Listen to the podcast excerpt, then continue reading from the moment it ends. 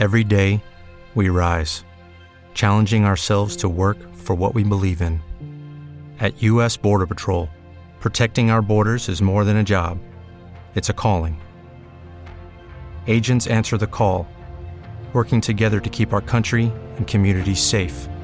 If you're ready for a new mission, join U.S. Border Patrol and go beyond. Learn more at cbp.gov/careers.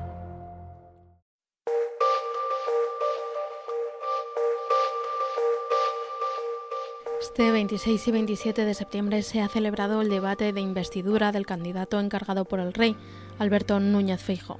Dos días en los que el candidato y sus oponentes parlamentarios han debatido en el Congreso de los Diputados. Te traemos algunos de los hechos verificados y los acontecimientos más reseñables.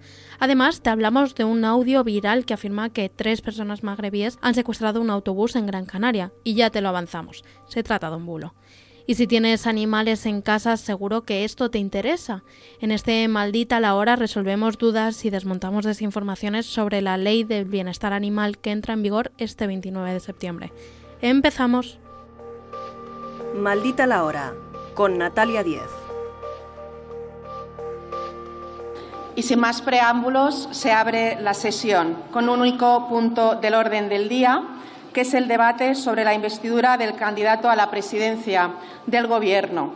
Tras recibir el encargo del rey, Alberto Núñez Feijó, presidente del Partido Popular, ha enfrentado su debate de investidura. Este 27 de septiembre no superó la primera votación, por lo que el viernes 29 se someterá a una segunda. En maldita.es hemos estado verificando las afirmaciones que se dijeron en el Congreso de los Diputados. Fernando Barrio, de Maldito Dato, cuéntanos. ¿Qué tal Natalia? Pues por dónde empezar. Por el momento tenemos un total de 24 datos, contextos y desinformaciones que han surgido a raíz del debate. Vamos con los más destacados. Escuchamos a Alberto Núñez Feijo. 46 ocupaciones diarias, señoría. Esto existe. Por eso es inaceptable.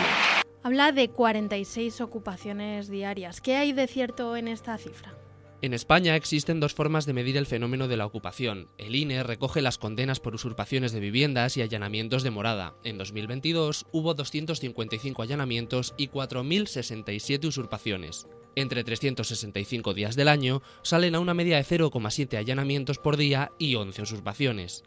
Luego está el Ministerio del Interior, que recoge el número de denuncias sin diferenciar si es allanamiento de morada o usurpación. Según los datos que han facilitado a maldita.es, en los cinco primeros meses de 2023 hubo 6.648 denuncias, 44 de media por día. En 2022 fueron 16.726, una media de 45,8 denuncias de ocupación por día. Es la cifra más aproximada a la afirmación que hizo Feijó en el hemiciclo. Pero las ocupaciones no es la única cifra que arrojó el candidato a la presidencia del gobierno. También habló del crecimiento de las quiebras empresariales, para decir lo siguiente. El crecimiento de las quiebras empresariales se han disparado un 200% en los últimos cuatro años. Habla de un crecimiento del 200%, pero sin explicar a qué periodo se refiere. Justo si acudimos al INE, vemos que las disoluciones de sociedades entre julio de 2019 y julio de 2023, último dato disponible, cayeron casi un 5%.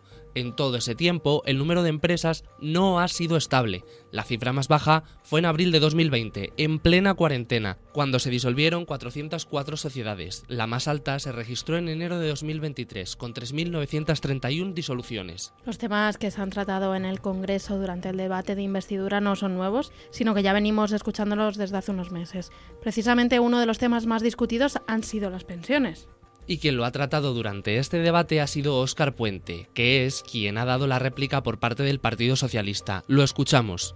Nosotros pretendemos que las pensiones suban con el IPC. Ustedes quieren congelarlas, que es lo que en la práctica equivale subirlas un 0,25%. Dice que el Partido Popular quiere congelarlas. Si tiramos de meroteca, el gobierno de Rajoy las subió un 0,25 en 2015. Esta subida se repitió en 2016, 2017 y 2018. Por su parte, Feijó dijo que el PP nunca las congeló, como sí hizo el Partido Socialista en el pasado. En 2010, el gobierno de Zapatero suspendió la revalorización de las pensiones, pero esta medida no se aplica a todas. Y más allá de las cifras económicas y sociales, también se trató otro tema muy hablado en los últimos meses, que es el de las presas. El tema lo puso sobre la mesa Santiago Abascal, que acusó al gobierno de la destrucción de presas en época de sequía. Destruye usted presas cuando hay sequía. Un tema que tampoco es nuevo. Ya hemos verificado muchos bulos sobre el tema. Los obstáculos derribados en España son en su mayoría azudes, pequeñas barreras en los ríos que no embalsan el agua, y han sido demolidos los que estaban en desuso o no tenían concesión. Además, no afectan al suministro de agua y su destrucción no supone una disminución en la capacidad de los embalses, que de hecho ha aumentado. Y más allá de estas verificaciones, el debate que terminó con la votación sobre si investir o no investir presidente a este no estuvo exento de chascarrillos, Fernando. Más de uno en la bancada socialista contuvo la respiración cuando uno de sus diputados, Herminio Rufino Sancho Íñiguez, se equivocó en la votación, dando un sí a Feijó. Sánchez Íñiguez Herminio Rufino. Sí, no, perdón. Perdón. Pero luego rectificó y pudo hacerlo porque la diputada que lo llamó a la votación no dijo bien su apellido, que es Sancho, no Sánchez, como dijo ella por equivocación. Justo, Natalia, la diputada que le llamó primero se percató del voto, luego terminó pidiendo perdón a la Cámara por lo sucedido. En declaraciones a los medios de comunicación tras la votación, Herminio Rufino Sancho Íñiguez ha asegurado que su apellido es Sancho. Sancho. Mi apellido es Sancho. En honor, en honor a mi padre y a mi familia, yo soy Sancho.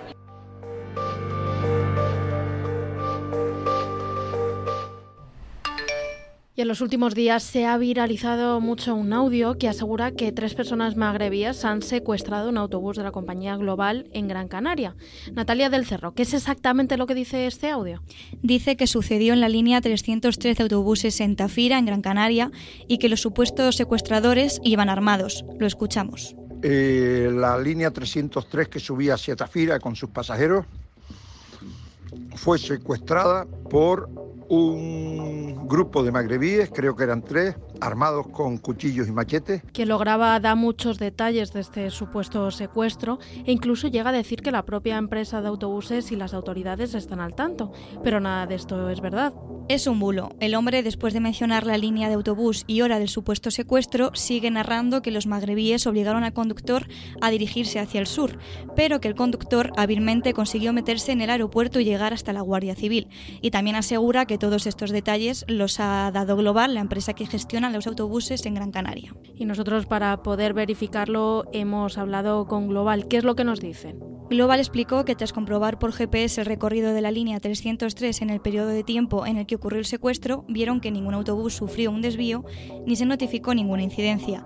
Además, la Guardia Civil de Canarias y la Policía Nacional de Las Palmas no tenían constancia de este suceso. Pero esto no acaba aquí, porque en el audio se habla de otro secuestro que supuestamente ocurrió dos días antes. Esta vez en un autobús de la línea 45. Parece ser que hace dos días salió en el Canarias 7 una noticia de otro pequeño secuestro con parece que con una pistola de la línea 45. ¿Y qué sabemos sobre ello? La Guardia Civil y la Policía Nacional dijeron no tener constancia de que esto hubiese sucedido y además la delegación del Gobierno de Canarias aseguró que ambos secuestros son falsos. Seguro que estos últimos meses has escuchado frases como esta en redes sociales. Mucho ojo, porque a partir del 29 de septiembre algunos de los animales que estamos acostumbrados a ver en nuestros hogares estarán prohibidos. El 29 de septiembre entra en vigor la ley de bienestar animal y desde que se aprobara en marzo no hemos parado de leer y escuchar todo tipo de bulos y desinformaciones al respecto. Carmen Martínez, ¿nos vas a resolver algunas dudas sobre cómo afectará esta nueva norma a las mascotas y a sus titulares para que no nos la cuelen? Hola Natalia, pues vamos a empezar si te parece desmintiendo uno de los bulos que más se ha viralizado desde que se empezó a hablar de esta ley. Si matas a una rata, irás a la cárcel. La ley de bienestar animal establece penas de 6 a 18 meses si matamos a un animal y además especifica que si nos ensañamos con él y le damos un escobazo, por ejemplo, se podría considerar un agravante. Pero claro, hay excepciones. Si, por ejemplo, estamos actuando en defensa propia, lo hacemos porque tenemos un miedo insuperable a las ratas o tenemos una plaga y una empresa profesional lo realiza, ahí no se considera consideraría delito. Lo ejemplifica Sergio García, director general de Derechos de los Animales del Ministerio de Derechos Sociales en el Twitch de Maldita. El Código Penal protege a todos los animales vertebrados, pero siguen existiendo en el propio Código Penal muchísimas indicaciones que exceptúan eh, de lo que supondría un maltrato o la muerte de un animal. También se ha hablado mucho del seguro obligatorio para perros. Esta medida antes se limitaba a las razas consideradas potencialmente peligrosas, pero ahora se ha extendido para todos los perros. Como decías al principio, entra en vigor la ley de bienestar animal, pero no se aplican todas sus medidas, o al menos de forma inmediata. Por ejemplo, los titulares de los perros todavía no tienen que contratar el seguro de responsabilidad civil por daños a terceros. No será obligatorio hasta que se desarrolle y publique el reglamento que lo regula. Nos lo cuenta Sergio García. Las cuestiones en la ley que no van a entrar en vigor ahora, este 29 de septiembre, serán aquellas que necesiten un desarrollo reglamentario. Pues son el curso eh, de tenencia responsable, el listado eh, positivo, igual que el seguro de responsabilidad civil. Habla de un listado positivo, pero ¿qué es esto? Se refiere al listado positivo de animales de compañía. Se trata de un listado que recogerá todas las especies de animales a las que se les aplicarán las medidas establecidas por esta ley. Entonces todavía no sabemos a qué animales afecta la ley de bienestar animal. No del todo. El texto de esta norma aclara que perros, gatos y hurones serán considerados animales de compañía independientemente del fin al que se destinen o el lugar en el que habiten. Seguro que muchos se están preguntando qué pasa con los conejos, con los periquitos o con las tortugas. Bueno, pues para conocer qué especies quedarán fuera de esta ley tendremos que esperar a que se publique el listado completo. Hasta la fecha, los expertos consultados por Maldita explican que todos los animales seguirán teniendo la consideración de animal de compañía y podrán seguir en nuestras casas. También recuerdan que debemos guiarnos por las normas autonómicas. Incluso si nuestra mascota es, por ejemplo, una serpiente o una tarántula. La ley de bienestar animal establece que no podemos tener en nuestras casas especies venenosas o peligrosas ni mamíferos silvestres de más de 5 kilos como las iguanas. Son casos muy concretos y poco frecuentes. Vamos a escuchar de nuevo a Sergio. Y la comunidad autónoma determinará si son animales que eh, eh, pudieran ser eh, un, riesgo de seguridad ciudadana o un riesgo para el medio ambiente. Esos serían los únicos criterios fundamentales para que alguien eh, pudiera dejar de tener el animal que, que, planteamos. Un conejo no entra dentro de ese criterio. Pone como ejemplo a las cotorras argentinas o a los cerdos vietnamitas, que son especies invasoras que perjudican considerablemente al medio ambiente. En definitiva, si tenemos animales que no se consideran peligrosos, si garantizamos que se encuentran en buen estado y no se utilizan para la cría, no tenemos de qué preocuparnos. Exactamente. El director general de Derechos de los Animales en el Ministerio de Derechos Sociales, Sergio García, contaba que se trataba de una serie de medidas que en la práctica no afectarían de manera sustancial a los titulares de mascotas. Yo creo que la inmensa mayoría de la gente que tenemos eh, animales de compañía, básicamente no nos va a cambiar eh, prácticamente en nada la, la vida.